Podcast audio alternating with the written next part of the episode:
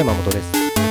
少し難しい本がある生活ラジオ。この番組は哲学書や思想書などに興味ある方が私も読んでみようかなと思うきっかけを提供する番組です。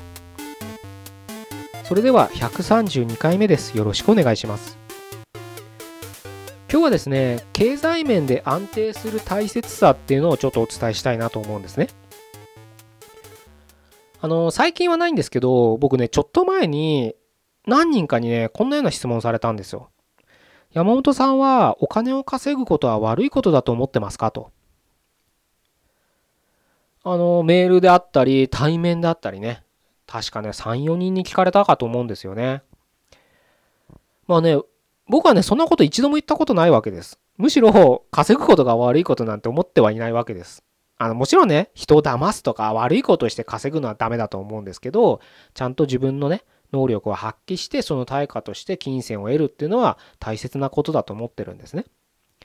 ただねそういった質問が1人じゃなくて、まあ、34人からあったってことは僕がやってる活動ないしこうやってお伝えしてることにきっとそういった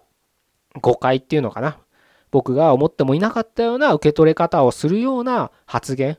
があったからそういうふうに伝わってしまったのかなと思ってねその時は反省したんですけれどですので、また今回ね、ちょっと改めて、ちゃんと稼がなきゃダメだよってことをお伝えしたいなと思ってるんですよ。で、その稼ぐ額は、それぞれね、決めればいいんです。決められるんであればね。あの例えば、月に50万円ね、残業代もあって、残業がひどくてね、50万円ぐらい稼ぐ人もいると思うんですけれど、ただ、それだとやっぱ時間っていうものはね、毎日12時過ぎてみたいな、家族との時間も持てないみたいであれば、いや、よくよく考えたら月30万円で生活できるなと。で、こんなに過酷な労働環境だったら転職するのも一つの手かなっていうのも、一つのね、あの、自分の稼ぐっていうのを決める手段だと思うんですね。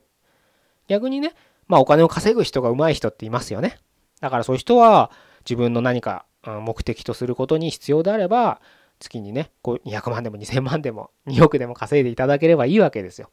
ねそんだけ稼げたらす羨ましいですよね月に2億なんて。羨ましいというかねそんだけすごい人なわけですよ。うん。社会がそれだけその人に対してねあの価値を認めてその対価としてね金銭を与えるわけですから。うん、そんだけすごい人なんだなというところでその能力をどんどん伸ばしていっていただければいいなとは思うんですけれどまあ要するにね上を見たらあのそれは自分で決めれるんであれば決めればいいと思うんですけど僕がね今回お伝えしたいのは下なんですよ。結局ギリギリの生活だと僕はダメだと思ってるんですね。なぜかというといいものが生まれない。例えば本当に生活ギリギリの生活だったら本を買うにも買えないですよね。1500円の本を買う時買おうと思ってもいやこれ買っても意味あるかなとか読めるかななんて思ったら買えないじゃないですか。で実際その本が自分にとって有用かどうかは読んでみなきゃ分かんないわけですよねじっくりと。だから金銭的にギリギリの生活してたら、そのスタートラインにすら立てないんですこれはすごい機械損失ですよね。もしかしたらすごい自分の人生にとってかけがえのない本になるかもしれないんです。でも、お金がないっていうだけでその機会を逃してしまう。これはすごくもったいない。もったいないって言葉で片付けちゃダメな気がするぐらいね僕は感じて思うんですけどきっとね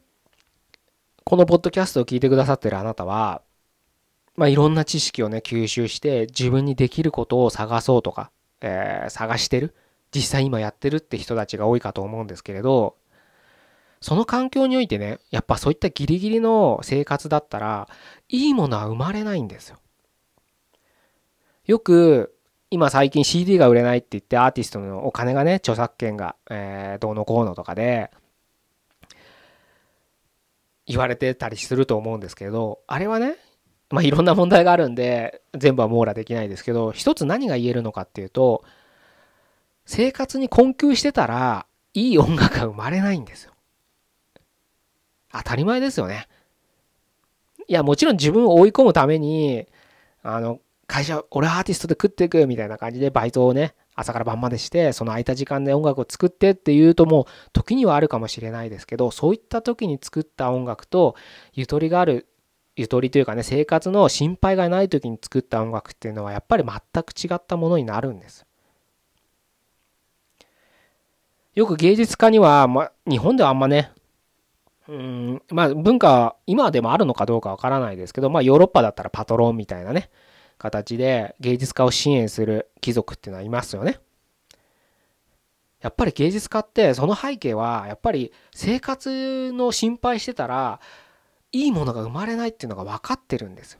だから支援してより良いで芸術っていうのは人類の進化のために必要だみたいなねより良いね豊かなうん生活、うん、人間が生きていくためにねそして文化の文明の発展っていうところでは芸術は必要だっていうのを彼らは肌で分かってますから、歴史で分かってるので、そういったのを支援するっていうのが当たり前にあるわけですよね。それを裏を返せば、何度もお伝えしている通り、ギリギリの生活だったら、いいものは生まれないんです。故に、あなたがね、何か今から活動する上でも、ギリギリじゃダメなんですよね。本を読むだってそうなんですよ。本を読むっていうのはある種自分の創造性をマックスフルに働かせないと読めないですからそういった時にその創造性が働かない状況だったら読めるもんも読めないんです。まあ、哲学書を読むか読まないかはちょっとあなたのねあの選択次第ですけど哲学書を読むなんていうのは 読むなんて言うとちょっとバカにしてる感じが ニュアンスが含らあね、含まれちゃいますけど、ああいった本を読むには、やっぱりある程度のゆとりがないと読めないんです。毎日生きるのに必死だったら、人生とはとか、自分にできることとはとかね。まあそんなことだけが哲学ではないですけど、まあ知性を愛するっていうのがね、フィロソフィアっていうのと、いうところですけど、まあでも生活にね、ゆとりがなかったら知を愛することすらできないんです。故に自分のギリギリ以上は稼がなきゃいけないんです。そしてそれを稼ぐことによってまた学んでそしてまた稼いでそして学んでっていうのをどんどんどんどん良いスパイラルでね循環させていけばきっと気づいたら今よりは良くなってるんじゃないかなというふうに僕は思いますね。思いますし僕自身そういう生活を今じ、うん、継続中な気もするんで うん、ぜひね、あのギリギリだとやっぱりいいものは生まれないっていうことだけはちょっと、あの頭の片隅に置いといていただいて